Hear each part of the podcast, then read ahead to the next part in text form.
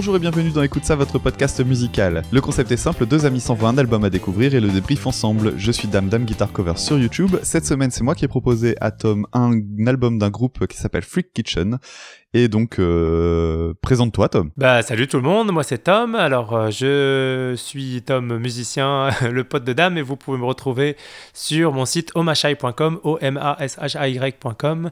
Dessus, vous trouverez de la musique sous toutes ses formes, reprises, compositions, arrangements, et vous trouverez aussi des arts plastiques car j'aime peindre et dessiner. Voilà, voilà, ça c'est pour moi. Alors donc cette semaine, je t'ai filé euh, un album de, de, pardon, pas de Mathias Eklund, mais de Freak Kitchen, donc euh, daté de 2009, qui s'appelle Land of the Freaks. Alors je vais, on va commencer par introduire le groupe. Euh, c'est le petit moment Wikipédia. Bien que je ne me sois pas du tout servi de Wikipédia. Alors euh, donc euh, groupe suédois Free Kitchen, groupe suédois connu principalement pour son guitariste, alors guitariste acrobatique hein, Mathias Eklund, et c'est un groupe qui a été fondé donc au début des années 90, un groupe qui a déjà pas mal d'albums à son actif. Donc là on va parler de l'album de 2009 qui a marqué un tournant assez fort dans les influences du groupe avec la apparition euh, notamment de sonorités indiennes euh, qui sont encore très présentes aujourd'hui dans le dernier album en date qui s'appelle Cooking with Pagans et surtout dans la carrière solo d'Eklund, euh, il en est toujours pas sorti. globalement, on a un style plutôt proche du metal avec une forte teinte pop, avec une grosse volonté d'ouverture malgré une véritable virtuosité du bonhomme puisque Mathias Eklund est surtout connu dans le monde guitaristique. Donc volonté d'ouverture confirmée par la personnalité euh, très très ouverte euh, et, même comique du groupe sur scène, avec euh, des, des, des, blagues souvent. Il faut voir les interviews de Mathias Eklund, vous vous rendrez compte que c'est assez assez fandard. Et puis donc c'est un groupe que j'ai découvert au moment des débuts des années 2000 en fait, pendant un moment où je cherchais des guitaristes tarés. Euh, notamment le moment où j'ai découvert Rontal. Et d'ailleurs, euh, Rontal et Mathias Eklund sont très très proches. Ils ont souvent fait des, des, des, choses ensemble, alors que ce soit des collaborations, ils apparaissent sur les albums de l'un de l'autre. Et puis euh, aussi dans ces années-là, dans les années début 2000, Mathias Eklund faisait un, fait encore d'ailleurs aujourd'hui un ce qu'il appelle le Free Guitar Camp, c'est-à-dire une semaine de guitare avec des, des personnes qui s'inscrivent tout simplement. Hein. Et Rontal était passé pour passer un petit peu de temps avec les, les étudiants à ce moment-là. Bref, des copains. Merci Dame pour ce, petit point biographique. Euh, alors dis-moi, ce, groupe c'est quand même euh, principalement du métal, non? C'est un groupe de métal? Ouais, alors c'est avant tout un, trio euh, de heavy metal qui qui, qui se base en fait sur des riffs super entêtants, avec un, côté très très très pop. En tout cas, c'est ce que je trouve. Je pense que c'est, enfin, c'est la raison pour laquelle je te l'ai filé. Je me suis dit que ça allait te plaire justement ce côté pop. Je me trompe? Eh, eh ben ouais, carrément. et alors la première chose qui m'a sauté aux oreilles aussi, euh, c'est euh, une impression de précision. On parlait de Lapros il y a quelques, il y a quelques épisodes de ça. Euh, groupe aussi scandinave d'ailleurs, peut-être que c'est lié. Mais en tout cas, mais, mais ouais, c'est précis, mais c'est plus, c'est plus gras que Lapros quand même. Parce que, je, alors je sais pas à, quoi c'est dû. J'ai l'impression qu'il y a une, disto dans le grave sur les guitares. c'est pas, pas celle qui fait mal aux oreilles. Je sais pas trop, trop bien la décrire, la mais, mais voilà, ce, côté un peu, un peu gras. Euh, c'est assez reconnaissable, non? Ouais, il y, a en fait il y a un son euh, qui est très très reconnaissable. Je sais pas si c'est dû à sa guitare. Il a une guitare euh, très moderne qui vient d'une entreprise japonaise, si je dis pas de conneries, qui s'appelle Caparison. C'est des guitares qui sont pas très très connues. elles sont utilisées, bah lui il en utilise. Il y a aussi le guitariste de Symphony X qui utilise ça. bon voilà, je sais pas si ça vient de ça ou si ça vient de son setup global avec l'ampli et tout le reste, mais c'est vrai qu'il a un son qui a pas bougé depuis des années et qui est, qui est vraiment reconnaissable entre mille. On écoute un extrait? Oui. Un extrait, un extrait, un extrait. Alors on va faire un petit extrait donc euh, d'un gros riff qui tue, euh, donc euh, riff d'intro de l'album qui s'appelle God Save the Spleen. prochaine.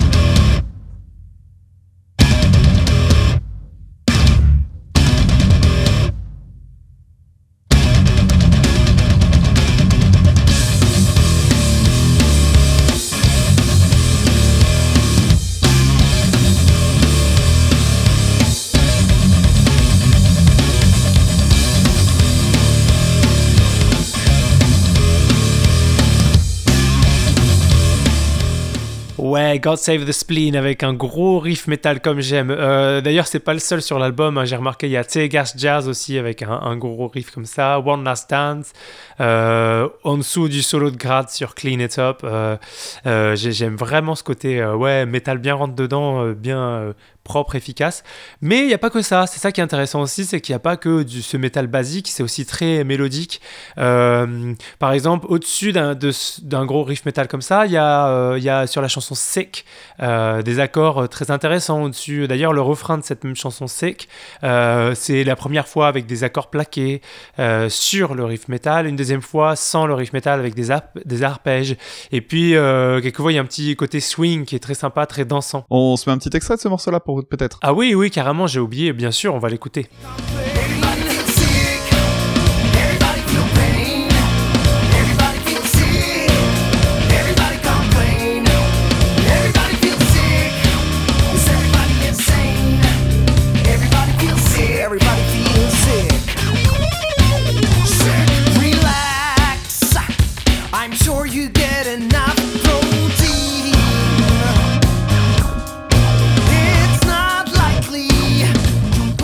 Alors, euh, tu parlais de, des sonorités, des accords. En fait, il y a un truc euh, assez spécifique euh, dans le jeu des clowns, c'est la question de ces accordages. En fait, il utilise des, des accordages assez particuliers qui vont en fait permettre de faire des accords qui sont infaisables avec un accord avec un accordage classique.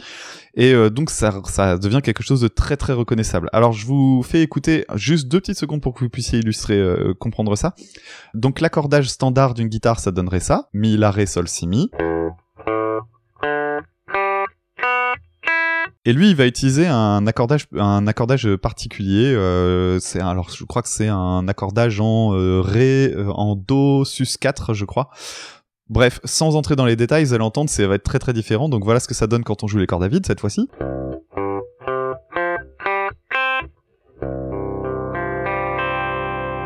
Et donc un accord qui revient depuis le début de la discographie de, de Mathias Eklund, c'est cet accord-là qu'on retrouve un petit peu partout. Et je pense que c'est de ce genre d'accord, euh, c'est à ce genre d'accord que tu pensais, Tom.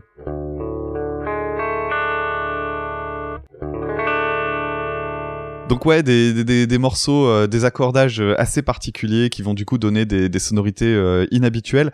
Et ce qui est très sympa avec Mathias Eklund, c'est qu'il a un site perso qui s'appelle Freak Guitar. Et en fait, sur, cette, sur ce site-là, il donne en fait, le, il répertorie tous les accordages morceau par morceau, ce qui est très très cool parce que on peut perdre un temps dingue ah ouais, ça à chercher l'accordage. Ça c'est très très cool. Ouais. Et il garde pas le même accordage d'un album à l'autre. Et même dans un album, tu peux avoir quatre ou cinq accordages différents. Donc c'est très très cool pour les pour les pour ceux qui veulent étudier un petit peu le style. J'en profite pour faire une petite parenthèse auto-promo parce que, alors moi, très très très très modestement, mais quand je, quand je fais des arrangements ou, des reprises sur mon, sur mon site euh, ou des compos, en fait, tout mon premier, mon premier album, j'ai mis toutes les partitions dedans. Donc si vous voulez le jouer, c'est clé en main, il y a tout, toutes les tables, etc. Avec Dame, on a fait un arrangement d'un morceau de musique classique qui s'appelle Baba Yaga. Et dessus, c'est pareil, j'ai volontairement mis, euh, rendu public euh, toutes, les, toutes les parties de guitare, de basse, etc. Parce que je trouve que la musique c'est fait pour être partagée, voilà, un peu dans la même logique. Donc ça me fait penser ouais, à moi j'aime beaucoup cette idée-là de, de, partager, euh, de partager le comment c'est fait même si tu touches qu'une personne sur 10, bah, cette personne-là, elle est ravie, quoi. Bah ouais, carrément. Alors, donc, un côté métal, pour revenir euh, sur la, musique, donc, côté métal avec donc une grosse ouverture pop, comme on disait. Alors ça, depuis leur début, hein, les, premiers albums sont très très pop. Bah, c'est même quelque chose que j'aimais pas trop au début parce que euh, je trouvais que c'était trop pop, justement. Mais c'est quand même ce qui fait leur originalité. Euh, je vous donne un petit exemple de ce côté pop avec un, le, dernier titre de l'album qui s'appelle Clean It Up.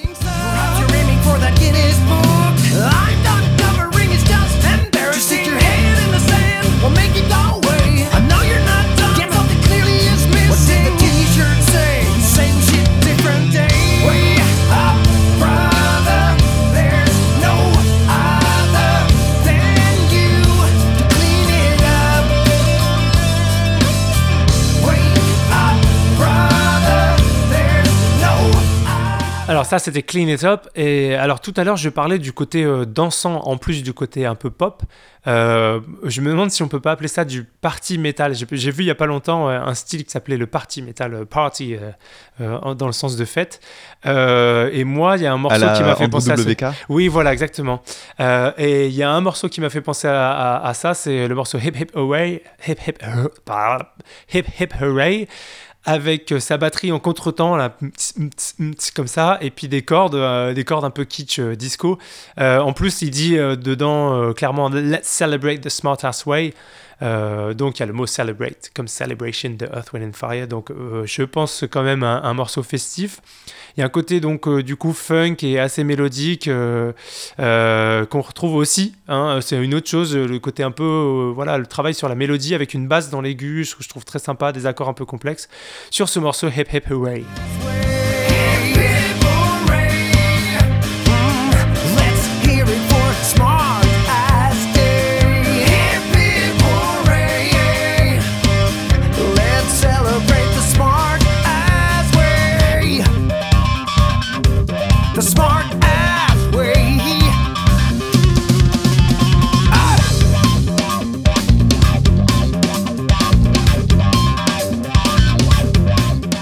Ouais, donc Hippie Parade, donc euh, un riff que je trouve très euh, sautillant. Ouais, toi tu disais euh, dansant, c'est c'est un peu ça.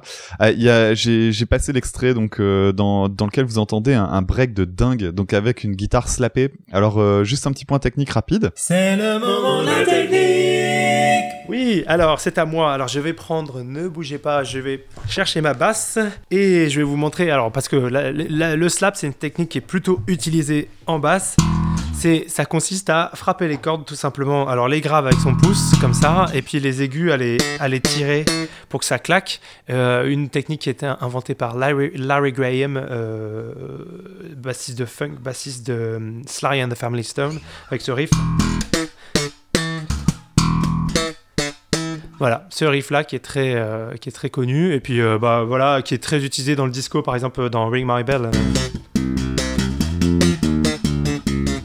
Voilà, ce truc de en octave et voilà, un son très très percussif donc euh, qui groove à la basse. Ouais, et euh, il, il, pique donc là sur cet extrait-là, vous avez entendu donc euh, du, du, slap.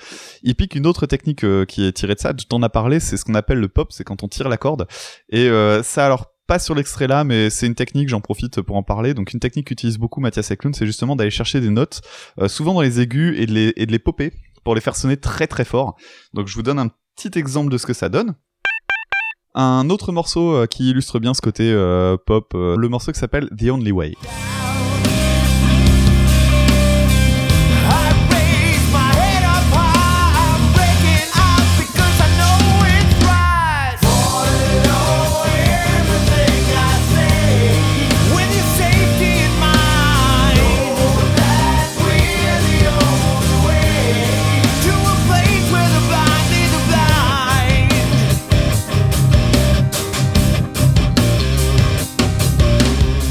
Donc euh, le morceau euh, The Only Way qui est chanté par le bassiste en plus, donc ça rappelle un peu le côté euh, groupe. souvent le souvent Free Kitchen c'est souvent vu comme le projet de Mathias Eklund, donc le guitariste dingo. et en fait non, c'est vraiment un, groupe à part entière. D'ailleurs sur scène, si vous avez l'occasion de les voir, c'est toujours sympa. Le, bassiste il est très charismatique, très déjà très très drôle en soi, et une très bonne émulation entre lui et, et Mathias Eklund. On sent que c'est des potes vraiment. Et la tenue qu'il a quoi, faut au moins voir ça une fois dans sa vie. Il est avec une espèce de plastron euh, de, de flic, mais euh, torse poil en dessous avec un casque. Enfin, c'est complètement absurde. Et mais ça, ça, va bien quoi avec le reste du, avec le style global du groupe. Et pour continuer sur le, côté pop euh, de Free Kitchen, il y a un, morceau, je dirais acoustique de service. Hein, sur, il y a toujours sur sur les morceaux, enfin il y a souvent sur les sur les albums de métal un, un morceau un peu plus acoustique. là, cette fois-ci, c'est Do Not Disturb. trying to cheat.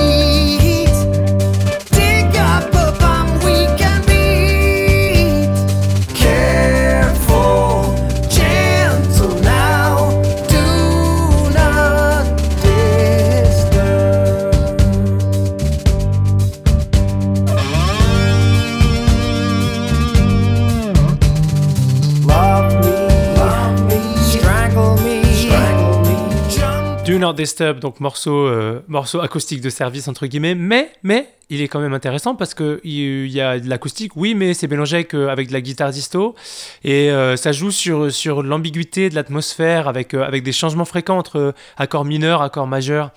c'est quelque chose que j'aime bien dans, dans, le groupe, c'est que il répète jamais la même chose à l'identique. C'est vraiment quelque chose que moi j'aime aussi personnellement, que j'essaie de reproduire dans dans mon écriture. Puis, euh, bon, tant qu'on est dans les titres euh, un, peu, un peu plus tranquillou, euh, il y a un morceau que je qualifierais un peu de balade, plus lente, plus mélodique, qui s'appelle OK. Little by little,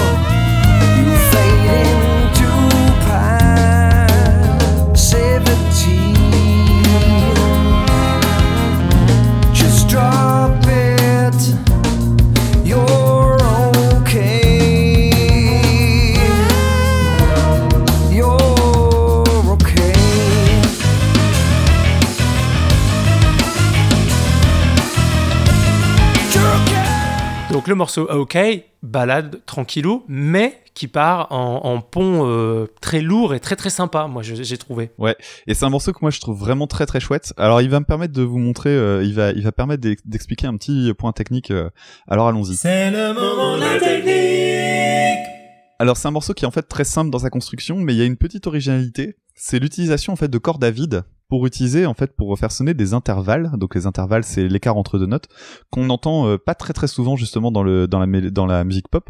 Euh, alors il utilise beaucoup une, un intervalle qui est assez inconfortable en général, qui est l'intervalle de seconde mineure. Alors l'intervalle de seconde mineure, pour faire simple, c'est quand on va jouer en même temps deux notes qui se suivent. Les, les plus rapprochées possibles en fait, on peut pas les faire plus rapprochées. En musique occidentale en tout cas. Et donc euh, les en, musique oui. quoi. Ouais, je, je pinaille. non mais t'as raison, t'as raison.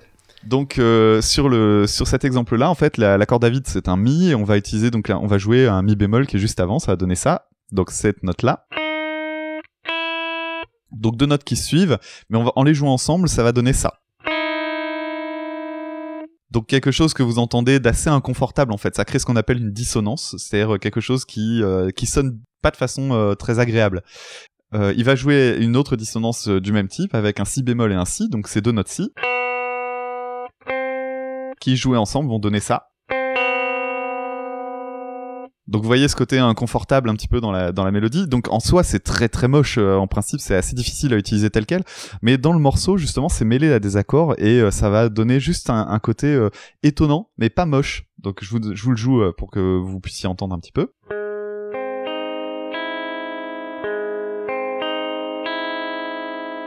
Et puis après ça...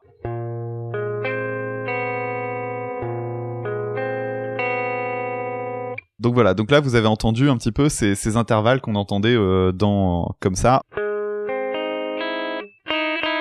Et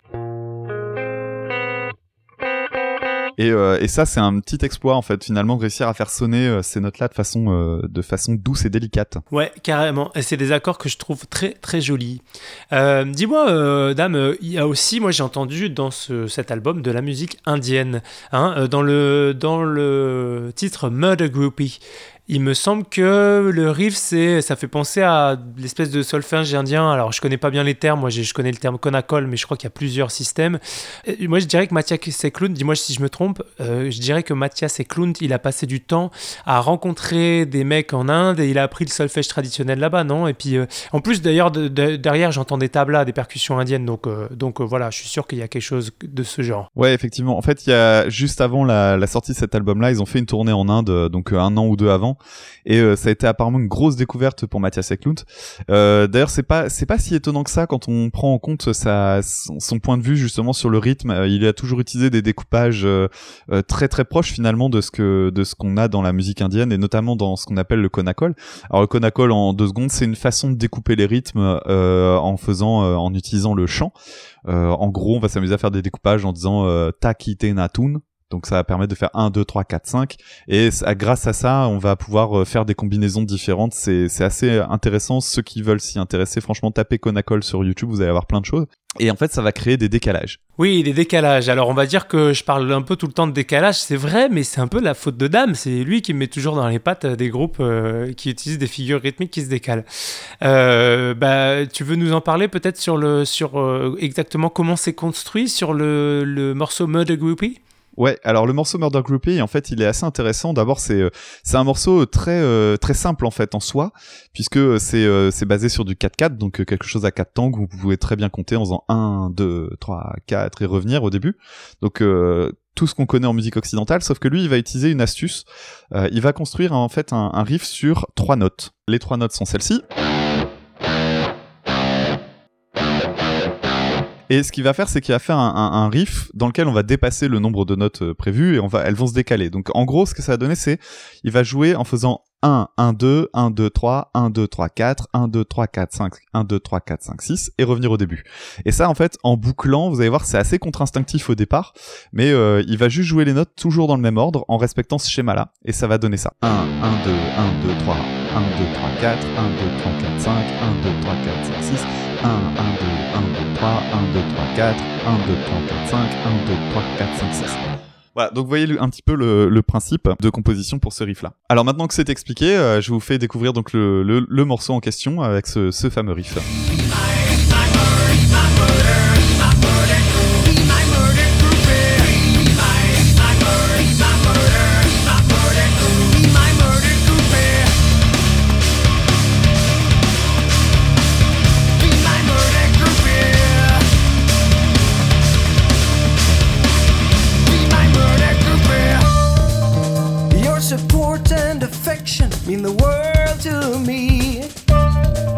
Alors ça c'était Murder Groupie et il y a aussi euh, un morceau euh, sur lequel on entend aussi des influences indiennes de manière encore plus évidente, je trouve, c'est euh, Tegas Jazz. Moi j'ai entendu du, violon indien, là je sais pas comment ça s'appelle, et puis un break, un break entre guillemets indien aussi dans le même genre, avec du solfège compliqué. Euh, en plus, dans les paroles, j'ai entendu tandoori stains, ce qui veut dire des taches de tandoori. Le tandoori, c'est ce mélange d'épices très rouge, très très colorant. Donc euh, donc voilà. Et puis ouais, donc euh, pour revenir à ce break, c'est en fait, il ajoute une note à chaque reprise de la série de notes. C'est bien ça, non? Je, crois qu'on en avait déjà parlé il y a quelques années. Ouais, en fait, c'est c'est assez simple comme concept, mais ça sonne vraiment bien. En fait, c'est la même structure finalement que ce qu'on entend dans Murder Groupie, c'est-à-dire que ça va être un truc très mathématique en gros, il va avoir une structure, je dirais, pyramidale. En fait, pourquoi pyramidale Parce que il va construire son riff en faisant des notes qui vont une série qui va de, de 1 à 8, puis il va redescendre de 8 à 1. Donc ça va donner 1, 1, 2, 1, 2, 3, 1, 2, 3, 4, 1, 2, 3, 4, 5, 1, 2, 3, 4, 5, 6, 1, 2, 3, 4, 5, 6, 7, 1, 2, 3, 4, 5, 6, 7, 8, et ensuite on redescend 1, 2, 3, 4, 5, 6, 7, 1, 2, 3, 4, 5, 6, 1, 2, 3, 4, 5, 1, 2, 3, 4, 1, 2, 3, 1, 2, 1, et ça, c'est super atypique. Ça donne le morceau euh, bulldozer de l'album. C'est de loin, euh, je crois, le meilleur morceau et c'est extraordinaire. J'aime bien, pour, pour euh, revenir sur ce côté indien, j'aime bien l'idée que qu'ils ont fait des rencontres en voyageant et puis qu'ils ont, qu'ils ont invité des musiciens indiens en Scandinavie. Enfin, donc ils sont suédois, c'est ça? Donc ça me plaît bien cette idée de, de, musique qui traverse les frontières. Ouais, et d'ailleurs, ils ont souvent collaboré avec des, des musiciens indiens depuis. Il c'est très facile de trouver des, des lives sur le net euh, de Mathias Eklund avec des musiciens indiens, notamment des percussions, etc. C'est vraiment super intéressant. Il a des super vidéos qui expliquent, euh, où il explique le Conacol. C'est vraiment très très riche. Et donc on n'a pas écouté encore Tear Gas Jazz, donc je vous fais écouter ce fameux morceau Tear Gas Jazz.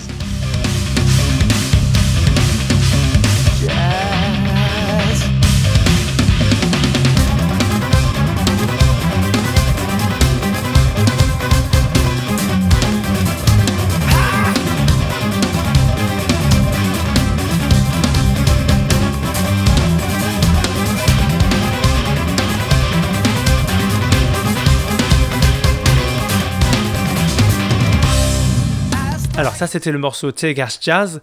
Et juste pour terminer sur euh, ces histoires de, décalage, il y en a aussi sur le morceau God Save the Spleen dont on a parlé tout à l'heure. Donc sur God Save the Spleen, c'est pas compliqué. En fait, on a divisé le temps en 6, donc euh, un truc swingé, 1, 2, 3, 4, 5, 6, 1, 2, 3, 4, 5, 6, 1, 2, 3, 4, 5, 6, 1, 2, 3, 4, 5, 6. Sauf que on rajoute deux notes à la même vitesse, ce qui fait des cellules de 8 notes, donc ça fait 1, 2, 3, 4, 5, 6, 7, 8, 1. J'arrive plus à le faire. 1, 2, 3, 4, 5, 6, 7, 8, 1, 2, 3, 4, 5, 6, 7, 8, 1, 2, 3, 4. Euh, voilà. Donc moi, j'ai du mal à le faire, ça se bosse. Euh, mais voilà, ça, ça, joue sur notre perception parce que du coup, on dirait que c'est passé à une mesure de 4 temps, parce que là, je vous bats, là, je vous bats la pulsation, mais en fait, si, euh, si vous entendez que ces cellules du binot, vous pensez qu'il a changé de mesure, alors que non, il retombe sur ses pattes. Donc, c'est une manière de de, de, de, mettre une tension dans la musique, de, perdre un peu l'auditeur, mais ça dure pas trop longtemps. Après, on retombe sur ses pattes, et du coup, ça devient efficace, euh, rentre dedans, etc. Bon. On a fini sur la, sur la technique. Maintenant, il faut qu'on parle un peu des paroles parce que ok c'est technique c'est métal et surtout euh, moi alors moi je percevais Mathias Eklund comme un guitar héros hein, parce que Dame il m'en avait déjà parlé puis j'avais déjà entendu parler de ce, ce, ce, mec. Euh, mais il y a aussi euh, des paroles qui sont assez explicites euh, et, riche. Alors c'est intéressant, je trouve que ça me donne l'impression, après je suis pas allé voir les paroles, mais qu'il n'y a pas de, délire obscur, euh, etc. Là ça a l'air facile d'accès. Alors euh, peut-être que c'est dû au fait qu'ils ne sont pas anglophones au départ, euh, même si les Suédois, bon, ils parlent très bien anglais, mais peut-être que du coup, ils vont aller moins chercher dans, dans, dans les trucs ouais, un peu obscurs. Euh, par exemple, moi, j'ai entendu clairement, sans regarder les paroles, que c'est que ça, ça parlait de, de, des personnes hypochondriaques, de OK, qui un peu dans le même genre, j'ai l'impression que ça parlait de c'était un peu sur le thème de arrête de te plaindre, voilà, toi c'est bon, toi petit occidental, tout va bien pour toi. Et, le fait que je les remarque en fait ces, paroles, ce qui est pas le cas tout le temps avec moi, je pense que c'est un bon signe. Souvent ça me passe un peu au-dessus. Et ici, je pense qu'ils ont fait en sorte que qu'on s'y intéresse quoi. Bon, alors c'est vrai que des fois, il y en a que je comprends pas super super bien. Il y a la chanson The Smell of Time par exemple, mais du coup, ça me donne envie d'aller d'aller euh, écouter les paroles. Et euh, alors euh, voilà, j'en ai parlé un petit peu vite fait, mais mais des paroles moi qui me semblent assez engagées, dame. T'es d'accord avec moi? Ouais, c'est carrément ça. En fait, c'est des textes qui sont même euh, très engagés, souvent euh, drôles euh, et cyniques, et en décalage finalement avec avec la légèreté du groupe. Le, groupe a un côté un petit peu gaguesque, et mais pour autant, les paroles, elles ont du fond. Euh, ça, c'est vraiment quelque chose d'intéressant. Alors du coup, euh, le premier morceau, par exemple, dont on a déjà parlé, God Save the Spleen, lui, il parle du tourisme médical pour les transplantations d'organes. Donc euh, sur le côté, ces riches occidentaux qui vont chercher des trucs dans, dans, dans le tiers-monde. Et puis après, on a des morceaux comme Hip Hip Hooray qui parle des trolls sur Internet, euh, Jazz, Tear Gas Jazz qui est un morceau super lourd de sens dans lequel en fait il évoque les caricatures qui avaient été diffusées dans la presse danoise et qui avait été reprise par euh, Charlie Hebdo en France. Et euh, donc, euh, ce qui ce qui ce qui est intéressant dans ce morceau-là, par exemple, c'est qu'il parle du fait que lui, il est vu en Inde comme euh, juste un blanc de d'Europe du Nord, et donc il y a un côté, bah, on s'en fout que tu sois suédois, c'était comme les Danois, quoi. Et donc dans un pays où il y a beaucoup de, musulmans, et ben il y avait un raccourci qui se faisait avec ces fameuses caricatures qu'apparemment on leur reprochait finalement. Donc des, des, des, morceaux assez étonnants comme ça. je fais une parenthèse sur l'album actuel qui s'appelle Cooking with Pagans, album que je voulais qu'on traite au départ, mais euh, finalement j'ai changé d'avis et en fait dans cet album-là il y a un morceau qui s'appelle euh, Saving up for an anal bleach, qui veut dire donc euh, épargner pour euh, faire un blanchiment anal. Donc c'est l'idée, euh, c'est une chanson super dure sur. Mais mesdames, qu'est-ce que c'est? Tu peux expliquer parce que qu'est-ce que c'est un blanchiment anal? Justement, je vais l'expliquer, bien entendu. En ah. fait, c'est l'idée de, c'est l'idée de, de qu'on en est arrivé à des extrémités telles en termes de remanier son corps pour pour plaire à l'autre euh, on en vient à avoir des pratiques comme le blanchiment anal qui en fait, euh, bah, comme, son nom l'indique, en fait, consiste à se faire euh, repigmenter la peau qui se trouve autour de l'anus. Et bah, c'est l'influence du porno en fait, tout simplement. Et, donc des, paroles vraiment dures. D'ailleurs, le morceau Saving Up, je vous recommande de l'écouter. Vraiment, on sent que c'est quelque chose de, violent, quoi. Et, et, finalement, ouais, on a des paroles très très engagées. Oui, moi j'ai repéré aussi la chanson Honey You're Nazi. Euh, qui est, euh, je pense, une chanson contre le racisme, les préjugés, la bigoterie, le populisme. Euh, j'ai entendu tunnel vision, donc la, vision au tunnel, donc comme les œillères en fait, c'est ça que ça veut dire. blame it on the Muslims, blame it on the Jews, donc fait porter la responsabilité aux, musulmans, aux juifs, et puis après aux, gays, etc. it's all an evil conspiracy for the gay from the gay community. C'est tout ça était un, un complot de la communauté gay.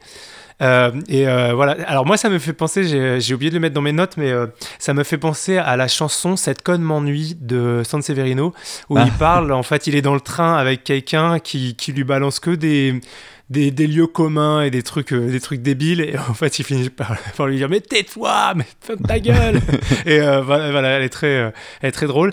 Et, et là, dans, dans, le, on retrouve ça parce que dans la chanson, il y a No, I don't care for another cookie. Et je vois très bien de, de quoi il parle. Les gens qui sont, qui sont gentils avec toi, mais en fait, qui méprisent une bonne partie du monde. Tu vois, donc là, la personne lui offre un cookie. donc elle est très gentille avec lui, mais en fait, elle dit des, des, des horreurs quand elle discute un peu politique et, et société, quoi.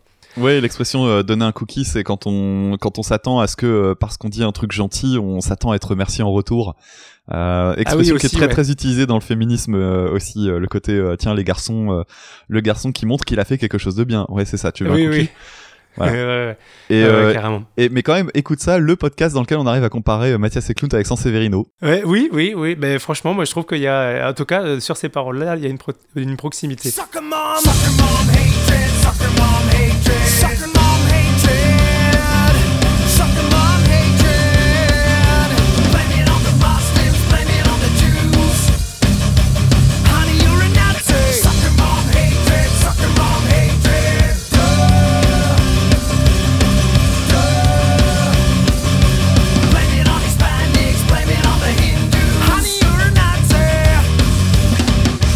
Donc au niveau des paroles, on en parlait tout à l'heure. Euh, oui, c'est engagé, mais il y a beaucoup, beaucoup d'humour. Euh, moi, j'ai capté des jeux de mots. Euh, rien que dans l'album, le titre de l'album, c'est Land of the Freaks, allusion à Land of the Free. Les freaks qui sont en fait un, freak, c'est quelqu'un de, quelqu'un bizarre, quoi. Et voilà. Il y y, a le titre Death by Hypochondria, donc mort par hypochondrie. Euh, je parlais des, des taches de des tandoori stains, des taches d'épices tandoori, euh, et une petite allusion, petite, euh, hmm, petite blague de geek à la fin de Be My Murder Groupie, parce que je pense qu'il y a un battement de cœur à la fin. Un battement de cœur, c'est tout ce qu'il y a de plus régulier, mais ici, ça reproduit le riff principal qui est tout sauf régulier. On en parlait, parlait tout à l'heure. Bon, c'est quand même une, blague de geek, hein, mais, mais voilà. Et puis pour terminer, le morceau aussi Do Not Disturb avec euh, j'ai relevé euh, Star, il fait rimer Starbucks and Buttfox donc euh, hmm, bah, je vous laisserai je vous laisserai chercher la traduction. Et, et, à un moment il chante Optical Mouse un truc comme ça ce qui veut dire souris sans fil. Donc c'est un peu un peu what the fuck comme on dit WTF ouais, je serais pas étonné j'ai pas j'ai pas cherché les paroles de ça là je serais pas étonné que ce soit aussi sur le sur la consommation du porno etc ça serait ça m'a l'air de coller. Bon on fait un petit point guitare dame parce que quand même on peut pas parler de Free Kitchen sans parler guitare. Ah bah c'est clair. Euh, alors moi j'ai repéré euh, bon, des solos évidemment très très techniques euh, à l'image de Smell of Time. Tiens, on l'écoute un petit peu Smell of Time? Allez, c'est parti.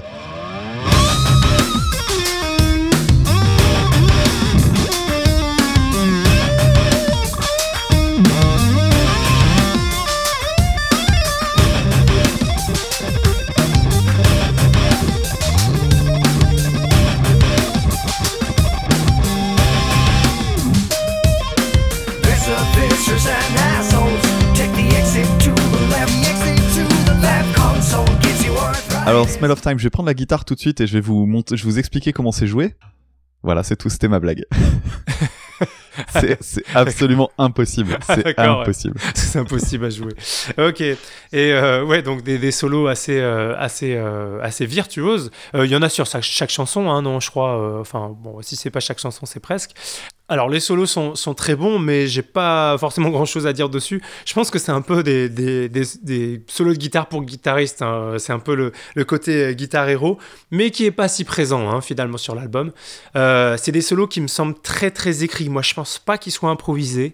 Euh, je sais pas pourquoi, mais, euh, mais voilà. Ouais, tu voulais dire quelque chose? Eh ben si je peux te préciser les choses en fait. Alors écrit dans le sens où ça peut être, euh, où ils sont composés sans doute, parce qu'à mon avis c'est fait par collage.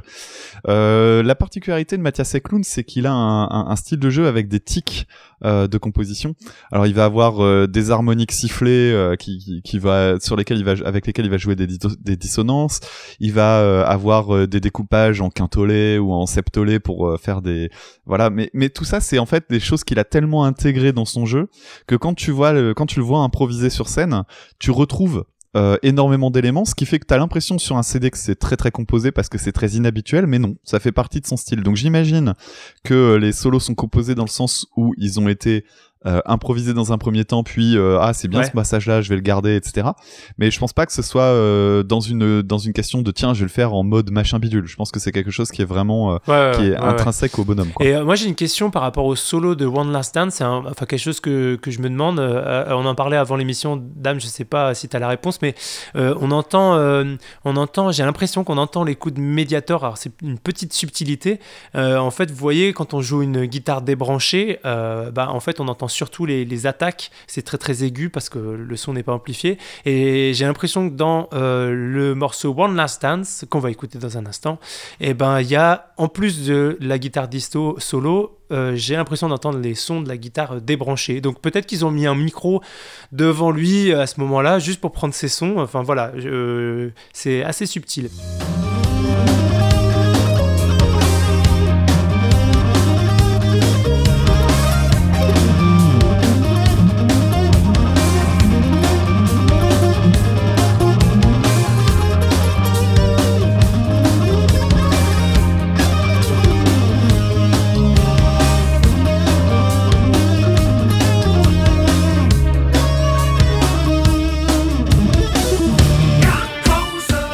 Voilà, donc c'était le dernier morceau qu'on écoute pour euh, Freak Kitchen euh, Land of the Freaks, le morceau One Last Dance. Et du coup, c'est le moment de faire le bilan. On fait le bilan Alors moi je m'attendais, je m'attendais à un album de Guitar Hero assez basique, je dois dire, très centré sur la guitare mais euh, j'ai été surpris, euh, il y, y, a une vraie richesse et c'est pas trop centré sur la guitare. Et, et, et justement, c'est loin d'être imbitable. C'est un petit peu ma peur quand tu me donnes un, album à écouter. Je me dis, oh là là, voilà, ça va me demander de la prise de tête et tout. Et, là, pas du tout. Euh, autant tu m'avais fait écouter Buckethead. et alors, Buckethead, ça me donnait l'impression, c'était abordable, hein, mais ça me donnait l'impression que, que, que, le mec, il a une idée, il enregistre direct et il passe pas beaucoup de temps sur les Là, je trouve que c'est le contraire. Euh, alors, même si Buckethead, ils sont de qualité, hein, euh, mais parce que le gars, il est très inventif. Euh, voilà, ça explique une discographie très prolifique aussi hein, du côté de Buckethead. ici, je trouve que les morceaux, ils donnent vraiment l'impression d'être très travaillés, un travail un peu d'orfèvrerie comme ça. c'est une sensation différente et j'aime beaucoup ça. Ouais, je pense que ça réside surtout dans le fait que ce soit des, que ce soit vraiment un groupe. C'est-à-dire que Mathias Eklund a quand même un truc pour lui, c'est qu'il garde euh, une partie de sa carrière en solo. Il sort des albums très régulièrement. Comme je disais en intro, il fait ses, ses free guitar camps dans, pour lesquels il réécrit entièrement des morceaux entiers, euh, des trucs euh, très très élaborés, etc., qui ont des vocations techniques, mais euh, qui restent très musicaux.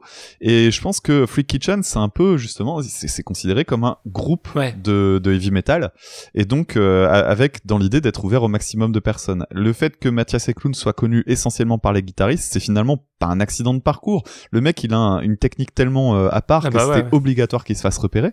Mais euh, mais mais mais oui, il l'intègre à l'intérieur d'un groupe et ça c'est quelque chose que je trouve très chouette. C'est d'ailleurs la, la, même démarche pour euh, pour Bumblefoot, euh, donc Rontal qui, euh, qui qui fonctionne exactement de la même manière, qui se considère difficilement comme quelqu'un qui travaille en solo. Et c'est euh, comme tu disais la grosse différence avec quelqu'un comme Buckethead qui ne travaille qu'en solo et qui bah, qui en est finalement là actuellement, je sais pas, il a 150 albums sur sa série des des Buckethead, je sais plus quoi là, des des Pikes.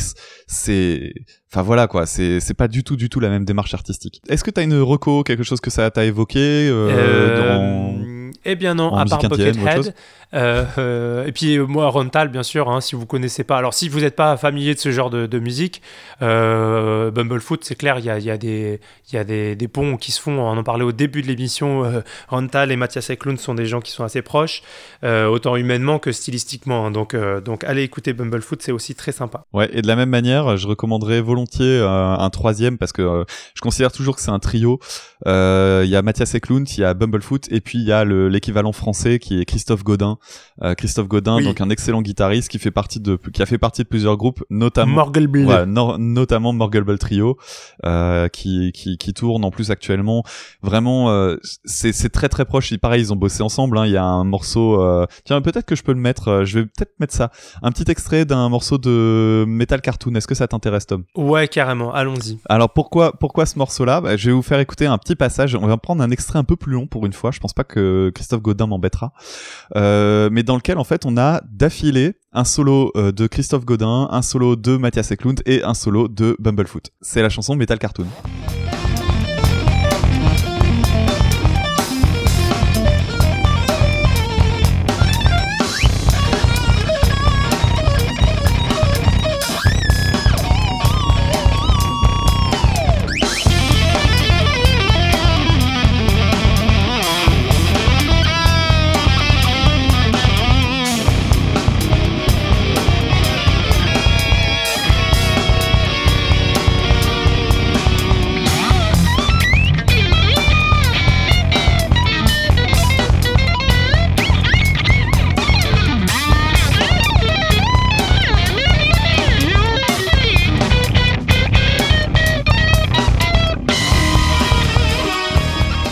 Donc c'était Metal Cartoon pour euh, clore cet épisode sur Freak Kitchen, l'album Land of the Freaks.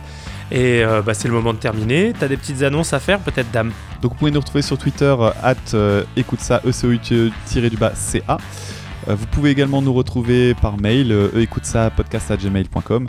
Et enfin, vous pouvez nous retrouver également sur Facebook, facebook.com slash écoute ça podcast.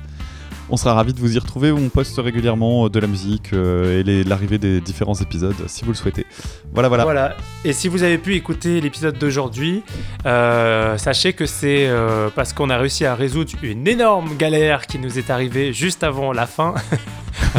à savoir que Dame, son enregistrement a planté Et il s'est retrouvé avec des morceaux de 6 secondes à devoir coller. Vous imaginez ce que ça demande comme travail. Mais voilà, c'est notre passion. On est là pour vous, chers auditeurs, et on se retrouve bientôt. Et c'est le moment de dire le mot de la fin. Finis ton pâté, lève, ton, gobelet en plastique.